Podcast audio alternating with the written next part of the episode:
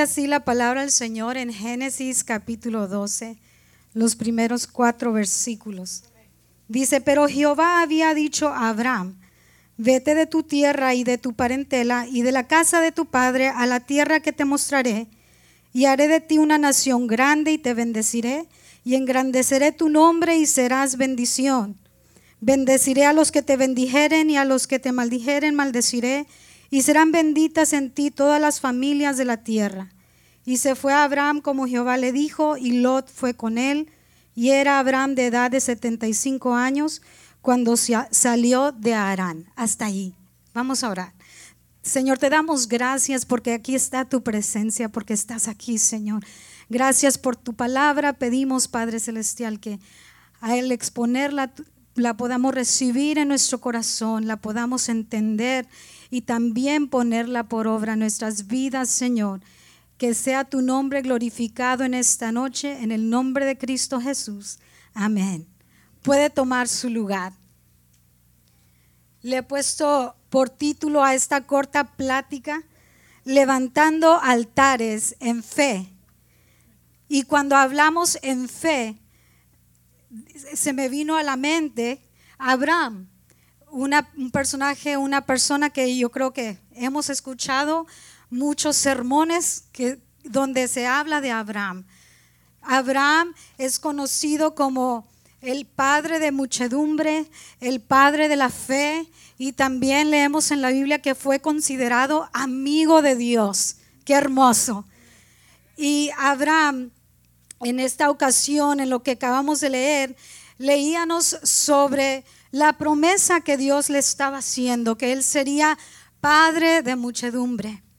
Y Abraham era una persona que sabía levantar altares en fe. Su vida la, la vivía por fe y cuando hablamos del altar, sencillamente hablamos de un lugar elevado donde se ofrecía un sacrificio.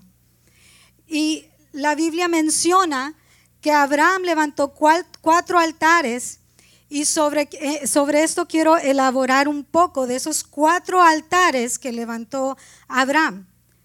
Y quizás usted esté pasando por alguna situación similar a la de Abraham al ir exponiendo un poquito la palabra, a lo mejor usted se identifica con alguna circunstancia que pasó a Abraham, pero espero que usted sea motivado a levantar un altar a Dios en cualquier circunstancia. Levantar altar, recordemos altar, un lugar elevado donde ofrecemos sacrificio a Dios. Y quisiera mencionar el primer altar, que es el altar de adoración. Diga, altar de adoración.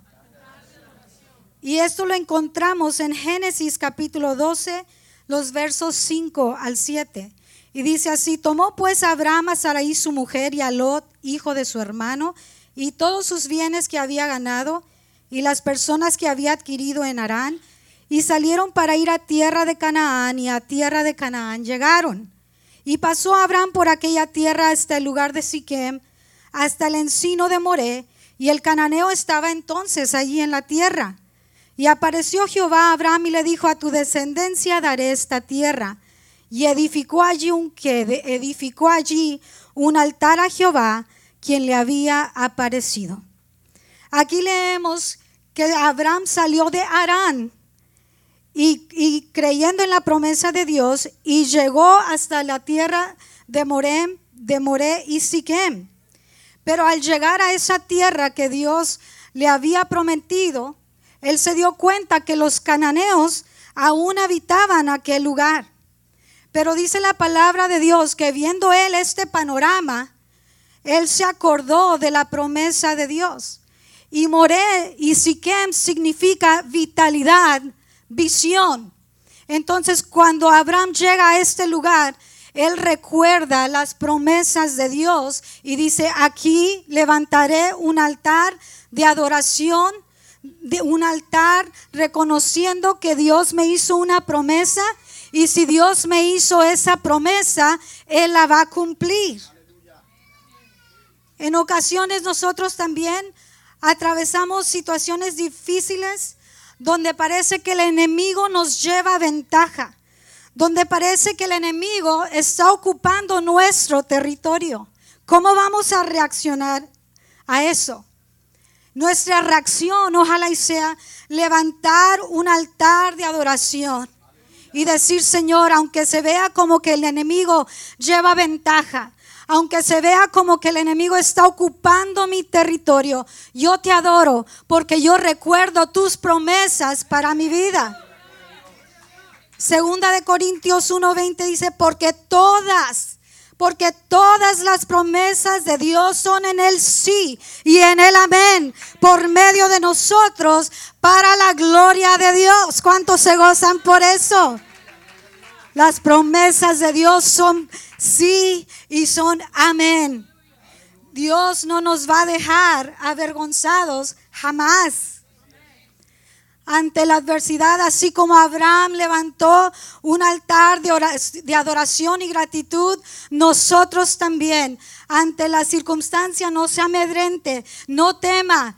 Eh, es como cuando usted deposita en la cuenta del banco y tiene una tarjeta de débito y luego va al HB a comprar su mandado. Usted tiene confianza de usar aquella tarjeta de débito porque usted sabe que depositó dinero allí. Así también con Dios. Usted ante la adversidad, usted adore a Dios, porque por fe ya tiene la victoria. Aleluya. Vamos a, al altar número dos. Altar de oración. Diga conmigo, altar de oración. Génesis capítulo 2, el versículo 8 dice, luego se pasó de allí a un monte al oriente de Betel y plantó su tienda teniendo a Betel al occidente y allí al oriente, y, edificó allí altar a Jehová e invocó el nombre de Jehová. Aquí leemos que Abraham siguió avanzando y edificó otro altar, dice la palabra del Señor, entre Betel, que significa casa de Dios, y ahí, que significa ruina. Entonces, Abraham está en este punto medio entre lo malo, ahí, y lo bueno, Betel. Pero aquí decide Abraham, aquí yo voy a edificar un altar como puente, que no solo viviré una vida consagrada a Dios, no solo levantaré un altar de oración, reconociendo que mi dependencia está en Dios, pero este altar también es un altar de testimonio en que yo siendo hijo de Dios seré testimonio a un mundo de ruinas. La oración hace puente. La oración demuestra dependencia y servicio total a Dios. Él iba a ser un hombre de oración, pero también un hombre de testimonio. No olvidemos que el hecho que nosotros tengamos el privilegio de ser llamados hijos de Dios y que somos bendecidos, somos ah, hijos que tenemos promesas. No olvidemos que también hay un mundo que parece que cada día va de mal en peor y parece que estamos viviendo a veces entre ruinas. Nosotros debemos de también levantar este altar y decir, Señor, no solo voy a vivir una vida consagrada dentro de la iglesia, pero también donde quiera que tú me mandes en un mundo que parece que va deteriorando. Primera de Pedro capítulo 2 versículo 9 dice, mas vosotros sois linaje escogido, real sacerdocio, nación santa, pueblo adquirido por Dios, para que anunciéis, diga conmigo, para que anunciéis las virtudes de aquel que os llamó de las tinieblas a su luz admirable. En, medio de un mundo de ruinas, recordemos, debemos ser testimonio, debemos de brillar. Ahí a veces, ahí donde Abraham estaba en ese, en ese punto medio entre Betel y ahí, él decidió levantar este altar. El tercer altar es altar de paz. Diga conmigo, altar de paz. Génesis capítulo 13, versículo 8 y 18. Dice la palabra del Señor.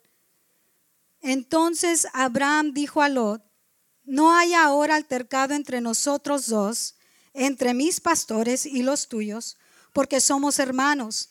Abraham pues removiendo su tienda vino y moró en la encina de, de Mamre, que está en Hebrón, y edificó allí altar a Jehová. Cuando Abraham salió de Arán, él, él no salió solo. Uno de los que lo acompañó fue su sobrino Lot. Y llegó un momento donde Dios había bendecido tanto a Abraham y a Lot que tenían demasiadas posesiones y ya no cabían en un solo lugar. Entonces tuvo que haber un momento de separación entre Abraham y Lot.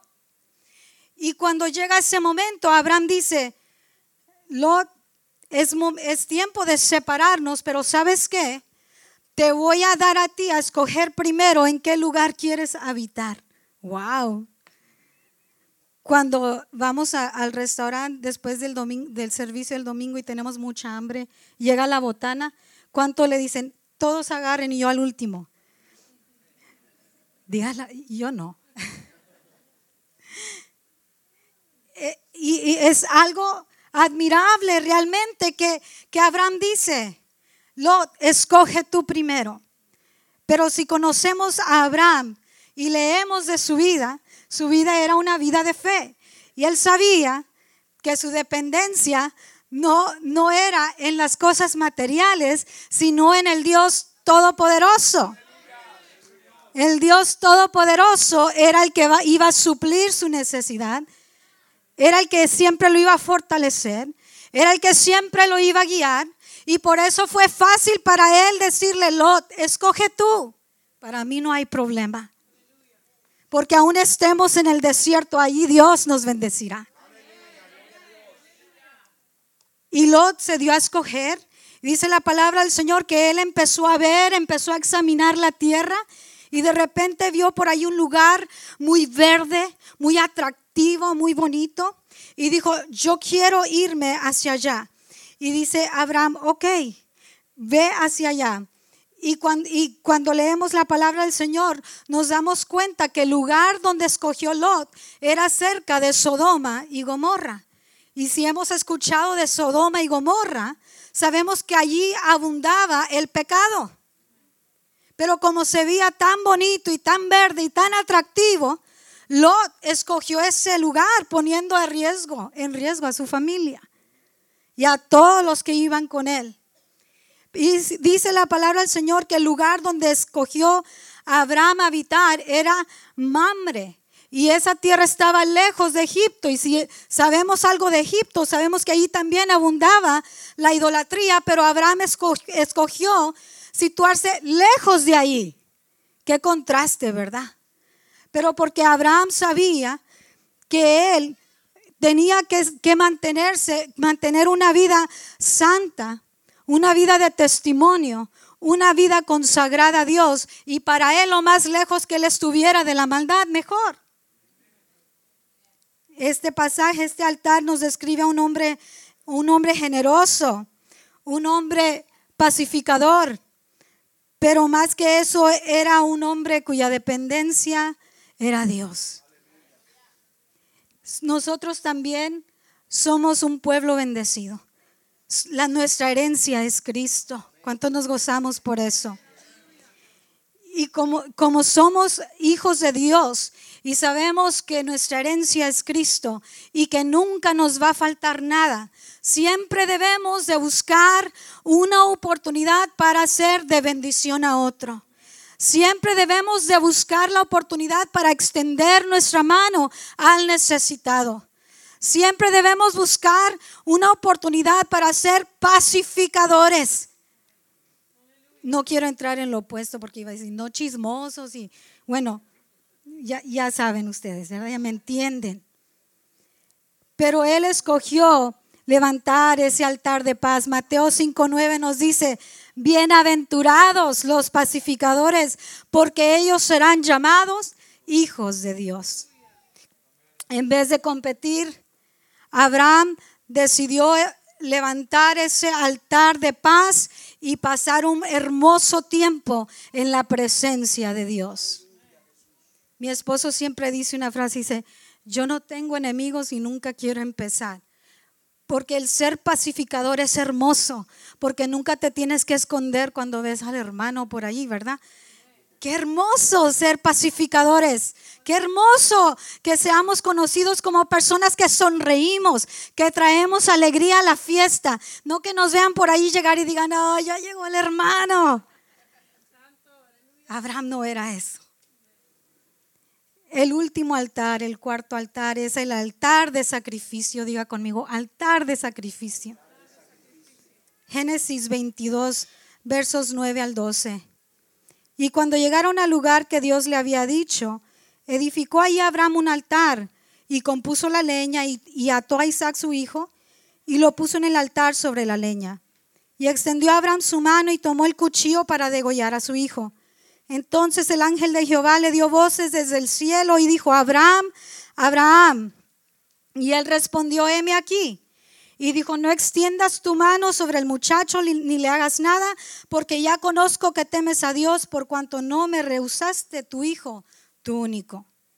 Conocemos la historia donde Dios le habló a Abraham y le pidió sacrificar a su hijo, su único hijo. Y Abraham obedeció. Se oye fácil, ¿verdad? Que, Dios le haya pedido a su hijo y Abraham dijo, ok. Yo creo que Abraham más que nada, él siendo un hombre de fe, él sabía, eh, en inglés decimos that the Lord had something up his sleeve. Eh, él sabía que Dios eh, estaba tramando algo. Bueno, Dios nunca trama, pero planea. Algo, algo estaba haciendo Dios. Yo creo que, que podemos concluir que Dios no necesariamente quería a Isaac, su hijo, sino quería el corazón de Abraham, quería su obediencia.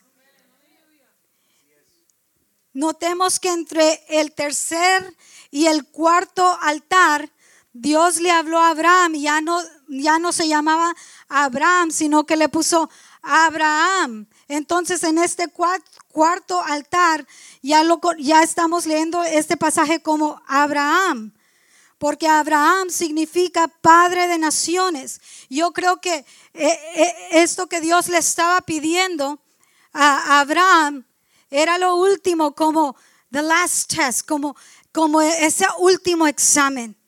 Pero Dios le dice a Abraham, y además de que cambió su, ah, le cambió su nombre, pero ah, no solo eso, sino que e, en ese momento Dios, eh, Abraham sabía, cuando él sube a, dar este sacrificio, Abraham eh, habló con, sus, con aquellos siervos que iban con él.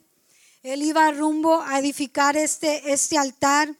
Y eh, yo creo que en el camino, Abraham iba, iba pensando y, iba meditando y él pensaba, Señor, yo sé que tienes algo, yo sé que tienes un plan, pero él seguía caminando en obediencia. Y me encanta cuando leemos Génesis capítulo 22, versos 4 al 5, donde dice, le dice Abraham a sus siervos, dice, al tercer día del viaje, Abraham levantó la vista y vio el lugar a la distancia y dijo, quédense aquí con el burro y el muchacho y yo seguiremos un poco más adelante y allí adoraremos y volveremos enseguida. Notemos que Abraham dice, ustedes quédense aquí, yo, yo y el muchacho vamos a ir a edificar el altar y a ofrecer el sacrificio y adoraremos y volveremos. Entonces Abraham ya estaba hablando en fe que él y su hijo iban a volver. Entonces por eso podemos concluir que Dios estaba buscando su corazón. Dios quería su corazón. Este último altar que Abraham edificó nos enseña que Abraham estuvo dispuesto a subir a Moría, que significa adoración, y darle todo a Dios sin, sin retener nada. Él estaba caminando y diciendo, Señor, si tú quieres todo, te lo voy a dar todo. Si tú quieres todo, Señor, te lo entregaré todo. cuántas veces nosotros ah, a veces en nuestra vida hay ciertas cosas que estamos atravesando y nos preocupamos y no, no, quiero decir que nunca nos debemos de preocupar porque somos humanos y a veces estamos tratando de resolver ciertas situaciones, pero cuando consideras que ante una circunstancia estás perdiendo la paz y te estás estresando mucho. Y hoy en día hay tantos casos de estrés, de ansiedad, porque no sabemos qué hacer a veces. Pero en esos momentos que usted se encuentre así, que dice, esto es demasiado para mí. Y está empezando a sentir aquella ansiedad invadir su vida, aquel estrés invadir su vida. O que aún el sueño no lo puede conseguir. Usted tiene que decir, Señor, yo te lo entrego todo. Porque Dios no espera que usted le entregue adoración solamente cuando las cosas van bien.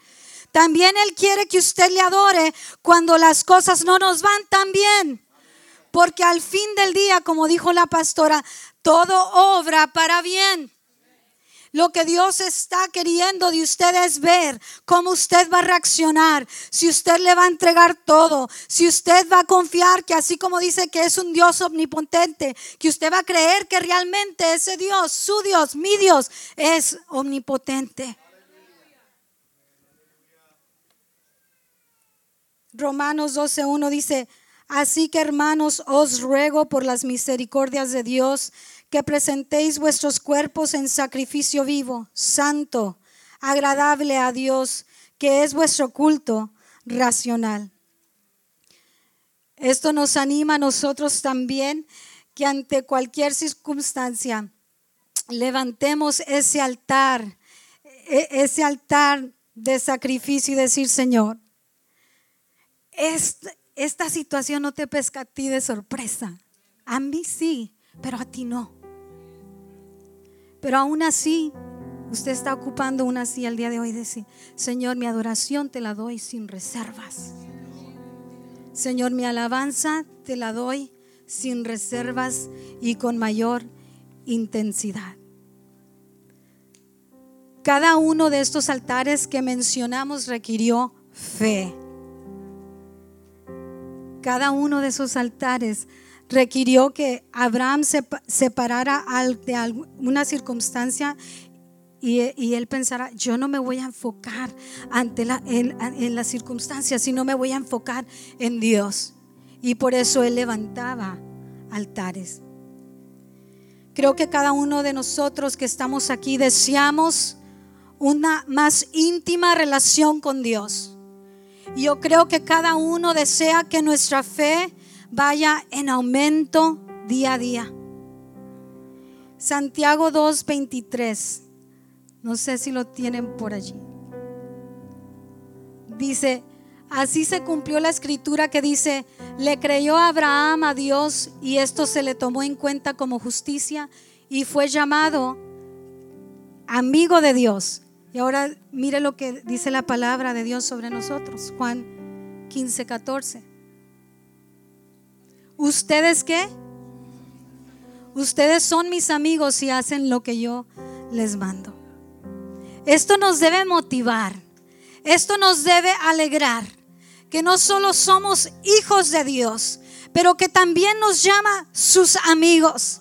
Y esto nos debe dar cierta seguridad y cierta motivación a siempre, a siempre depender de Dios, a siempre adorarle a Dios, a siempre levantar y edificar un altar de Dios. Dios ha sido fiel. Si usted se pone a estudiar su vida, no se fije en los fracasos o lo que usted considera un fracaso o que algún mal rato sino considere que todos esos procesos que usted ha vivido han sido simplemente eso, un proceso para traerlo hasta aquí, para traerlo a cumplir el propósito de Dios en su vida. Hace algunas semanas yo compartí y decía, yo viendo hacia atrás, si alguien me preguntara qué cambiarías, yo diría, yo no cambiaría nada porque todo eso ha sido un proceso para que Dios me traera hasta donde yo estoy. Y es por su gracia y por su misericordia que aún estamos en pie y que aún tenemos este privilegio de compartir su palabra y seguir diciendo que Dios es bueno. Seguir diciendo que Dios es fiel. Hemos pasado luchas, sí. ¿Cuántos no lo hemos pasado? Momentos difíciles, sí. Pero también podemos decir, ante todo eso Dios ha sido bueno. Ante todo eso Dios ha sido fiel. Ante todo eso Dios aún está trabajando en mí. Hoy ah, honramos la vida de su pastora Saraí. Y es realmente un honor, Saraí, que me hayan extendido eh, la invitación para compartir. Y yo creo que todos los que te conocemos, te, te reconocemos como, una mujer que sabe levantar un altar. Te hemos visto, eh, te admiramos porque has levantado altar de adoración siempre, recordando y proclamando y declarando las promesas de Dios. Te hemos visto levantar ese altar de oración, donde has mostrado tu dependencia total a Dios y no has reservado tu vida para servirle. El altar de paz extendiendo la mano para bendecir, siempre buscando una oportunidad para mostrar generosidad y levantar a otros. Por último, el altar de sacrificio en que no has rehusado dedicar tu vida entera al servicio de Dios. Hoy te honramos eh, no porque nos por las cosas que tú nos puedas decir, pero por lo que hemos visto en ti. Una mujer de admirar, una dices no, no soy digna, pero hoy te vemos como digna y hoy te honramos. Has sido de una bendición tan grande para tus hermanos y cada una de nosotras, tus cuñadas, tus sobrinos, te amamos. Le damos gracias a Dios por tu vida, tus palabras, tus consejos. Yo creo que a cada una de nosotros nos has impactado. He tenido la dicha de conocer a personas que yo puedo identificarlas como personas que saben levantar un altar ante cualquier circunstancia y todos sabemos que una de esas mujeres fue tu madre, mi suegra.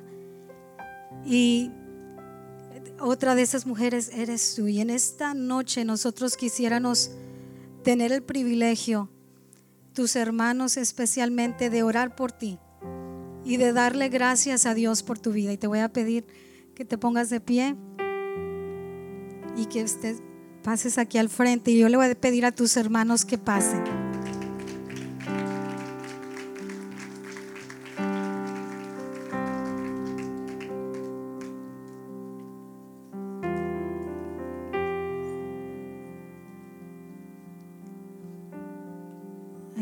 Abraham, Isaac, Jacob y Rosalío.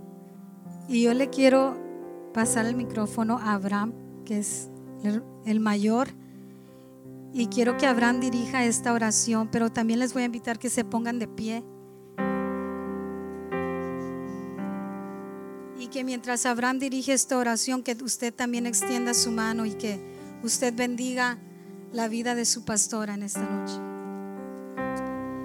Extienda su mano y vamos a orar, bendecir a, en nuestro caso, a mi hermana y en su caso a su pastora.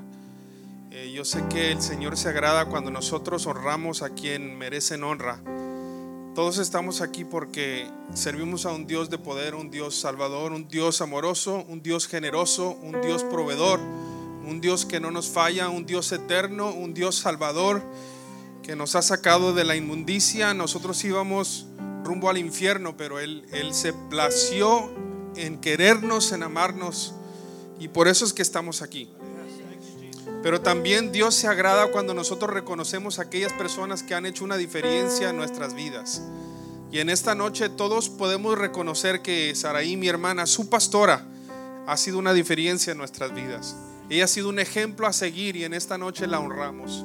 Vamos a orar. Gracias te damos, Señor, por la vida de mi hermana Saraí por la pastora Saraí, Señor. En, este, en esta noche honramos tu magnificencia, Señor, tu voluntad de haberla creado a tu imagen.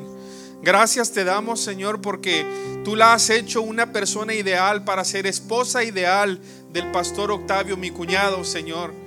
Tú también la has hecho ideal para liderar, Señor, a esta iglesia en su capacidad como ayuda idónea al pastor, Señor. Gracias te damos por ese entendimiento y esa sabiduría que tú la has dado, Señor, para afectar a las hermanas y a los hermanos que la han visto y que han visto su ejemplo. Gracias, Señor, porque le has creado con un corazón de madre para hacer para llenar esas necesidades de sus hijos, sus hijos que también la admiran en esta noche. Gracias te damos, Señor, porque ha sido también ella motivación para aquellos que eh, tal vez estén caídos en algún momento o otro de la vida, porque tú has usado su vida, Señor, para levantar otras vidas. Gracias te damos, Señor, porque ella también ha sido una diferencia en su comunidad, Señor, donde sé que ella ha sido un ejemplo para aquellos que la ven, aquellos que tal vez que no vienen a esta iglesia, pero han conocido de su testimonio. En esta noche te honramos a ti, pero también honramos, Señor, a mi hermana Saraí, Señor. Te pedimos que tú la bendigas, bendigas esta iglesia, Señor, comunidad, cristiana Manuel, bendigas al pastor Octavio Luna, Señor, y a su familia. Bendecimos a toda la familia pastoral en esta noche. Bendecimos a todos los miembros también que se encuentran aquí. Y damos honra y gloria a ti, que todo te lo mereces, Dios, porque tú eres grande, porque tú eres fiel. Y hasta aquí nos ha ayudado Jehová. En el nombre de Jesús. Gracias te damos, Señor. Gracias te damos. Amén y amén.